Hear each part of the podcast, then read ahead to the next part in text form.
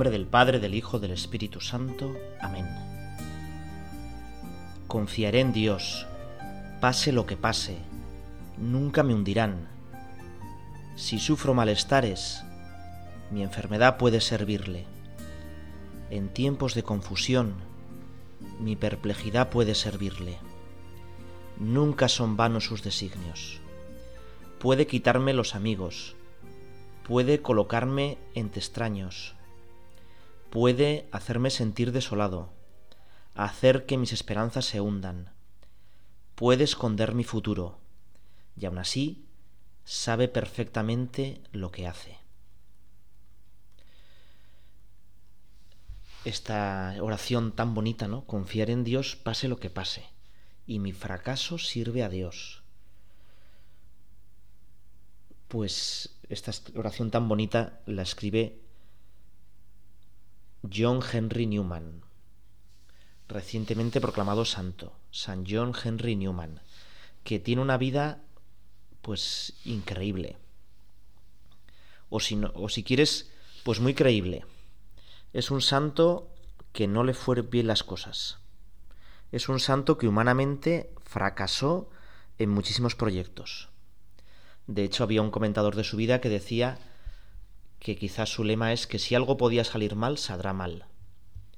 Porque humanamente, pues fracasó en muchísimas cosas.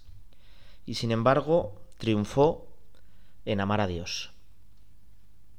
Y triunfó también quizá al final de su vida porque la Iglesia reconoció, cuando ya casi con 90 años, reconoció todos sus esfuerzos al nombrarle cardenal.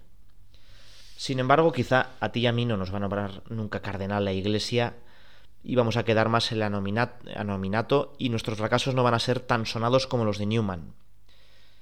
Pero podemos aprender.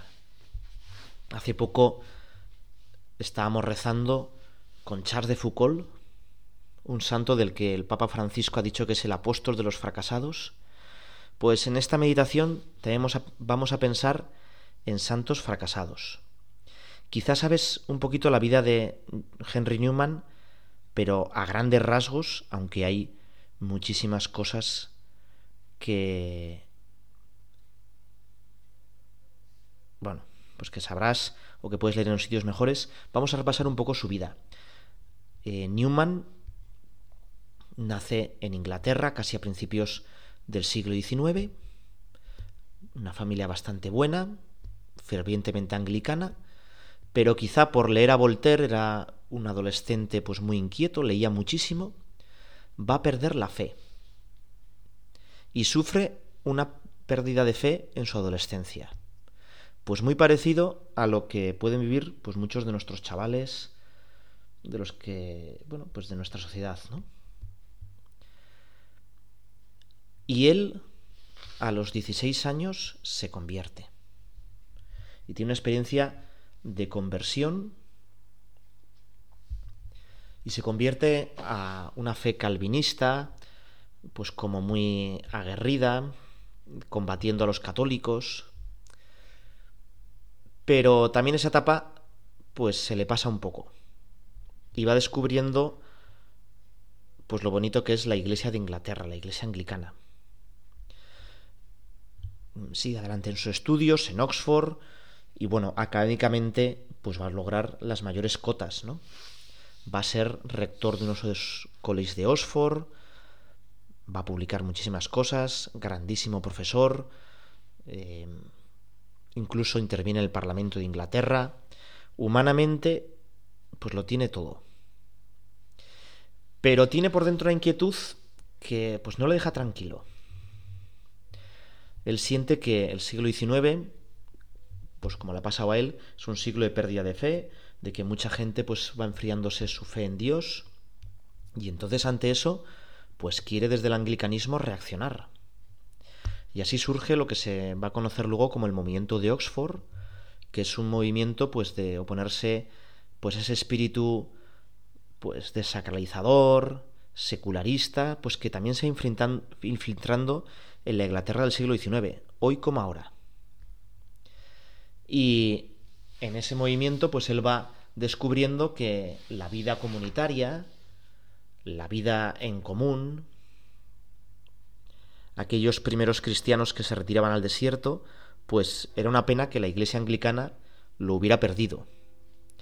Así que le surge el deseo que dentro de la iglesia anglicana, pues con otros, crear una hermandad, una especie de comunidad de frailes que iban juntos, que se apoyen unos a otros. Quizá porque él, con sus estudios de historia de la Iglesia, pues descubre la fecundidad de la vida religiosa de los primeros siglos. Y en esos momentos, pues ya Newman tiene 40 años, ya tiene, pues oye, ya ha hecho la mitad de su vida por lo menos, ¿verdad? Dentro de la iglesia anglicana, está en un gran puesto, ayuda a muchísimos alumnos, tiene un puesto reconocido dentro de la iglesia de Inglaterra, es la cabeza de un movimiento de renovación. Uno podía pensar, bueno, pues que ya ha hecho suficiente por el reino de Dios. Y sin embargo, en esos momentos le empiezan a entrar dudas. Porque estudiando la historia de la Iglesia, ve que la Iglesia católica, en el tema, por ejemplo, de las herejías que había, que eran los monofisitas, pues había unos que eran pues radicalmente herejes, otros que eran medio herejes, que bueno, pues estaban un poquito con los herejes, pero también se intentaban pues acercarse a las posiciones correctas del dogma, y luego la Iglesia Católica que defendía pues la verdad. Y tanto los herejes como los medio herejes pues estaban fuera de la Iglesia Católica. Y entonces él, con horror, ve que esos medio herejes que querían separarse de la Iglesia Católica, pero no caer tanto en la herejía como los, los herejes más radicales, los monofisitas, pues esos medio herejes se podían comparar muy bien con los anglicanos, que estaban en una vía media entre el protestantismo y el catolicismo. Y empezó a dudar empezó a dudar de que el anglicanismo fuera, pues de verdad, un elemento eh, querido por Dios y que fuera el camino para la salvación. Y durante cinco años estuvo dudando, pero al estudiar pues otros herejes diferentes también de aquel mismo periodo histórico de la antigüedad, pues vio claramente que Roma siempre había defendido la ortodoxia y que pues apartarse de Roma pues era un sinónimo casi de caer en la herejía. Y entonces se convierte. Claro, convertirse en la Inglaterra del siglo XIX implicaba que tenía que dejar su cargo de profesor, su familia, por ejemplo, que él quería a sus sobrinos con locura. Su hermana prohibió que sus hijos, que los sobrinos de Newman, le volvieran a hablar. Y recibió, pues, todo tipo de desprecios por hacerse católico. No era fácil la conversión. Implicaba que tenía que renunciar a todo. Y sin embargo, Newman, precisamente por su conciencia, pues dio el gran paso. Y cuando uno piensa que, pues bueno, ya con 45 años me convierto, entro a la Iglesia Católica, bueno, pues entonces ahora ya voy a llevar una vida, pues bueno, pues de santidad. Bueno, pues precisamente empiezan los problemas. ¿eh? Los problemas. Em, porque los católicos también le miran con recelo, ¿no? Un profesor de Oxford que dice que se ha convertido. Bueno, él eh, se hace ordenar de nuevo sacerdote porque duda de la validez del sacerdocio anglicano y entra dentro, de la comunidad de los oratorianos. ¿eh? De los oratorianos. Y bueno, pues con él también entran algunos otros pues más jóvenes, más entusiastas. Y entonces, pues por ejemplo, con sus compañeros oratorianos, pues también empiezan los problemas. Porque él, pues quiere una labor pues más de evangelización de la cultura, de dedicarse pues a, bueno, pues al diálogo con intelectuales anglicanos y sin embargo, pues otros quieren pues eh, quizá un enfrentamiento más radical, más popular, eh, pues denunciar los errores del anglicanismo públicamente y, bueno, pues Newman con eso sufre porque siente que la iglesia anglicana también ha sido un poco su madre. Y no, le gusta esa, esa actitud de confrontación de, para nada. Y entonces decide que se va, que él, que es el, el Papa le nombra, bueno, jefe de los oratorianos en Inglaterra, que va a hacer dos comunidades, una en Birmingham y otra en Londres. Y a la de Londres precisamente pone de superior, él no quiere ir a Londres, eh, no quiere que los oratorianos hagan como una vida de parroquia, y pone de superior a un tal Faber, mucho más joven, mucho más imprudente e irreflexivo, que no solo va a hacer todo lo que él le ha aconsejado que no haga, pues vida de parroquia, empezar a confesar monjas, eh, enfrentarse a anglicanos, sino que además le denuncia a Newman frente a las autoridades católicas, frente al obispo de Westminster y, envía informes a Roma y tal, como que Newman pues es demasiado prudente, eh, demasiado bueno, en el fondo no es un buen católico. Eso, eso dentro de su propia eh, comunidad. En la opinión pública, pues también pues hay un juicio muy famoso en la que Newman es calumniado ¿eh? y encima, pues en aquella sociedad pues, anglicana de la época victoriana, pues incluso se le pone una multa, ¿no? El juez pues claro que esto es 1850, el juez actúa pues con un fuerte anticatolicismo, Newman es eh, demandado por un ex sacerdote católico que se convierte en evangélico porque había huido de la Iglesia Católica por unas fechorías sexuales. Y Newman pues la había denunciado. Y entonces este pues mal sacerdote católico que se pasa a los anglicanos le denuncia a Newman precisamente como por hacer pues proselitismo y hablar en contra del gobierno inglés y bueno lo, el fracaso de Newman es que los propios católicos, la Iglesia católica, la jerarquía católica, se no quiere meterse en líos en Inglaterra y entonces le deja como a Newman solo.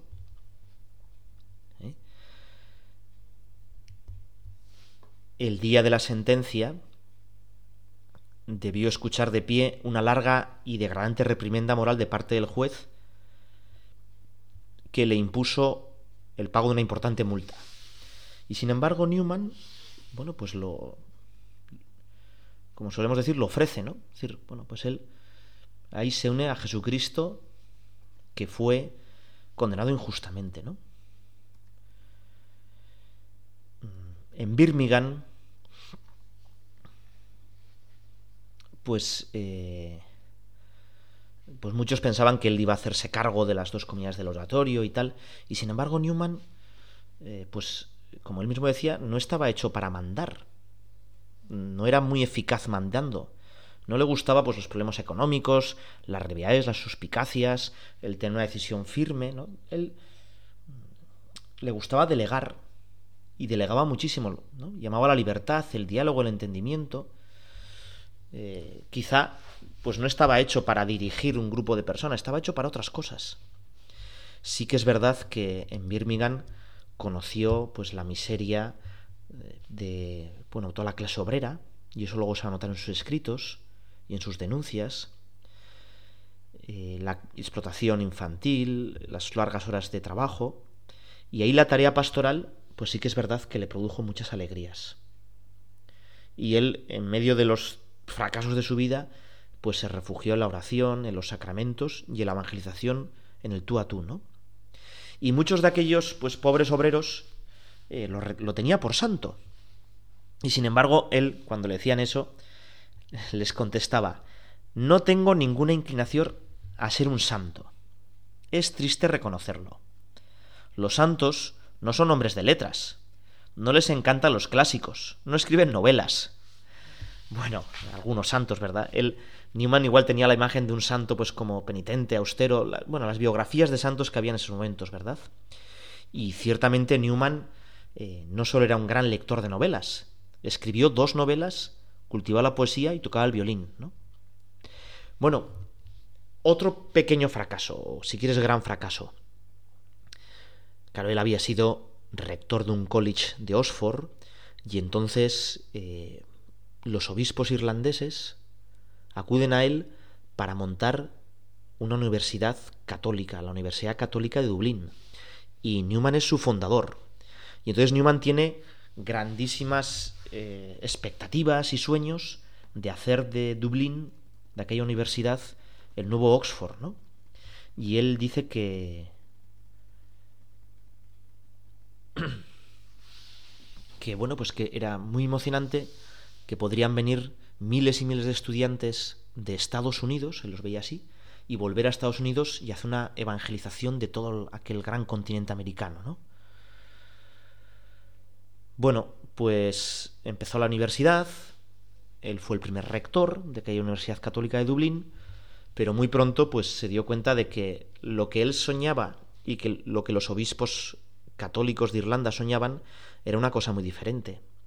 Él tenía como un proyecto de una gran universidad al estilo de Oxford o de Cambridge, y los obispos católicos lo que querían era pues un centro universitario para formar a sus chavales, pero bueno, provincial, ¿no? No con aquellas eh, pues grandes miras de universalidad y de evangelización.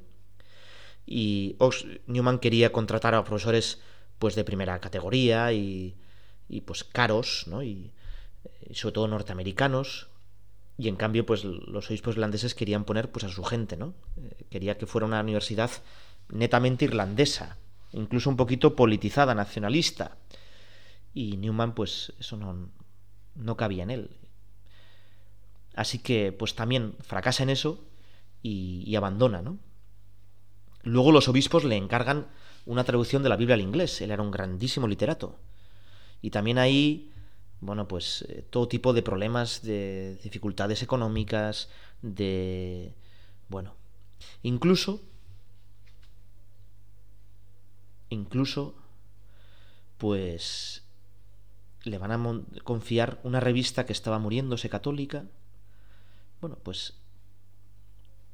que, la reflotara. Entonces él tenía, bueno, pues con una revista podemos hacer pues muchísimo bien intelectualmente, bueno, pues el tema de la revista pues fue una cantidad de líos económicas, económicos increíbles, ¿no? Increíbles. Un nuevo proyecto. Un colegio en Birmingham. Un colegio que Newman, pues no, pues con una visión increíble de futuro, pues eh, él habla de una pedagogía pues casi personalista, ¿no? Su lema es cor ad cor loquitur, el corazón habla al corazón, de tratar a los chavales cada uno como un ser único y repetible, de volcarse en el alumno. Eh, bueno, pues todo esto que luego la, la nueva pedagogía, pues de centrarse en cada alumno, en personalizar la enseñanza, en no, no tener clases magistrales, pues que la nueva pedagogía pues la va aceptando como unas cosas lógicas, pues Newman ya lo tenía, ¿no? Pero ante el gran escándalo, pues, por ejemplo, mm, coge profesoras, mujeres, en un mundo en el que, bueno, pues eh, eso en la Inglaterra victoriana pues no se veía como muy bien.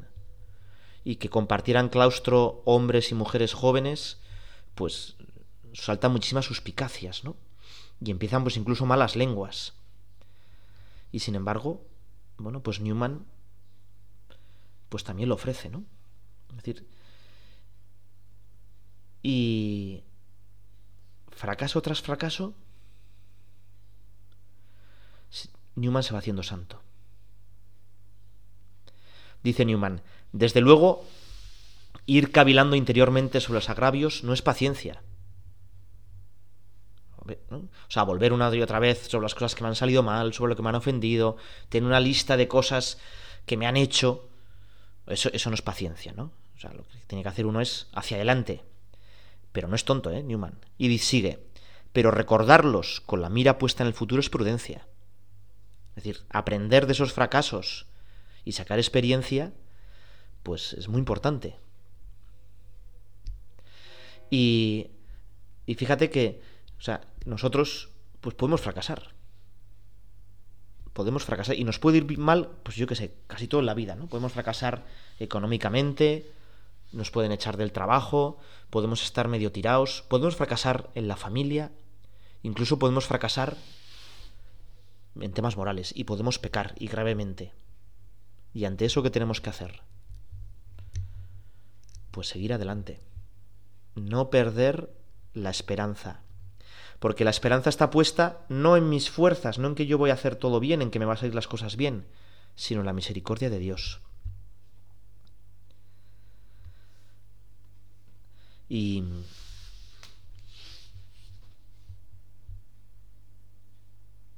pues Newman fue, como con San Agustín, un pensador que cambia de religión fundamentalmente por cuestiones intelectuales pero sabiendo que la fe es un, asentimiento, algo de la voluntad, poner la confianza en alguien. El fracaso de la vida de Newman abrió, abrió el florecimiento del catolicismo en Inglaterra. Y podemos ver que a la sombra de Newman, pues está Chesterton, está Tolkien, Graham Greene, Agatha Christie, Ronald Knox y tantos otros, ¿no?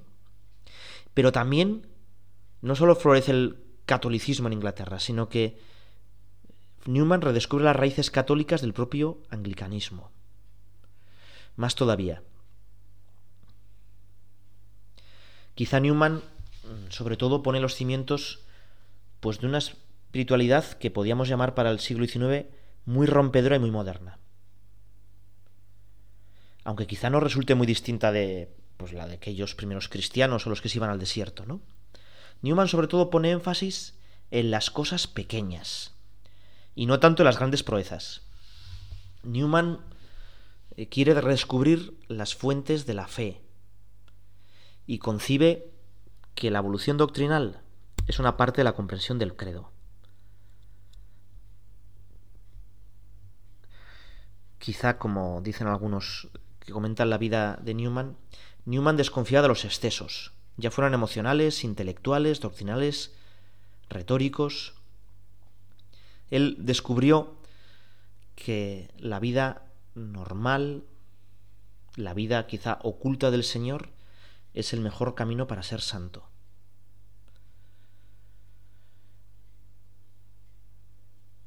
Un hombre introvertido, contradictorio, quiero intentó permanecer fiel a su conciencia, fiel sobre todo a Jesucristo. Y quizá vamos a quedarnos pues con esa frase, ¿no? Dios no nos ha llamado a tener éxito. Nos ha llamado a ser fieles, a ser fieles. Quizá eh, lo que nos llama Dios es abrazar la voluntad de Dios incluso cuando se fracasa. ¿eh? Su compañía puede ofrecernos gran consuelo pues en algún momento de nuestra vida que parezca que estemos llenos de fracaso, pasos en falso, vagamos sin meta, sin oraciones sin respuestas, quizá nos entra un poco la, incluso la depresión, esa enfermedad tan tan terrible, ¿no? Bueno, pues una persona así puede ser una grandísima santa, puede ser un grandísimo santo. Que San John Henry Newman nos ayude pues en esos momentos difíciles.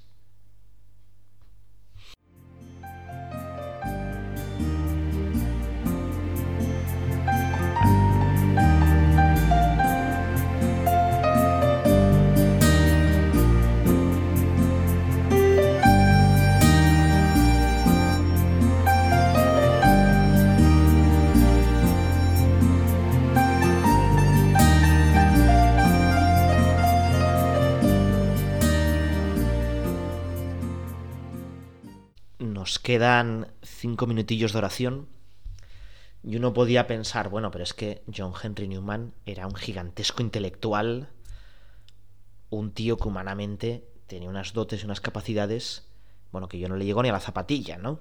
Y entonces, bueno, pues en su vida tuvo fracasos y tal, pero fracasó siendo rector de la Universidad de Dublín. Eh, fracasó como director de una revista teológica o como traductor de la Biblia al inglés. Era una persona muy conocida y famosa, ¿no? Fracasó siendo el jefe de los oratorianos de Inglaterra. Yo soy un pringadillo. Bueno, te voy a poner algunos santos que eran pues todavía mucho más pringadillos que nosotros. Incluso mm, en capacidades intelectuales. El primer ejemplo es una mujer santa que es discapacitada intelectual. Ágata, y el apellido es coreano, Kim Agi. Pues no era muy inteligente o tenía una, deficiencia. Y por eso eh, no pudo aprender nunca el Ave María. Y entonces, como no lograba memorizar nada y tal, pues los sacerdotes, mm, bueno, pues que llegaron a Corea,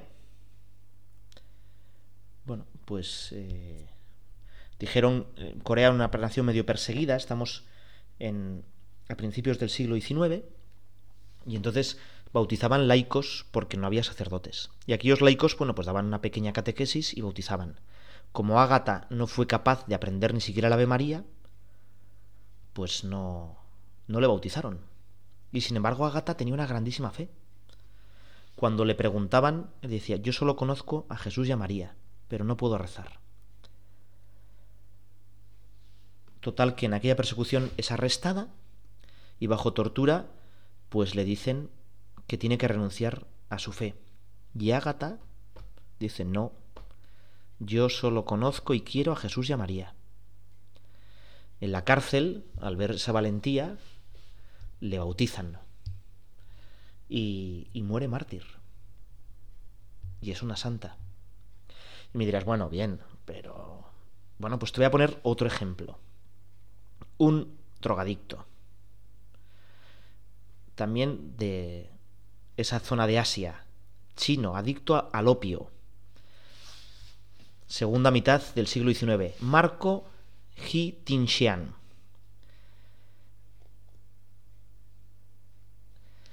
Bueno, pues era había caído en ese vicio del opio, en el que tantos chinos en esa época cayeron, y cuando fue a confesarse, el cura le dijo que no podía absolverle hasta que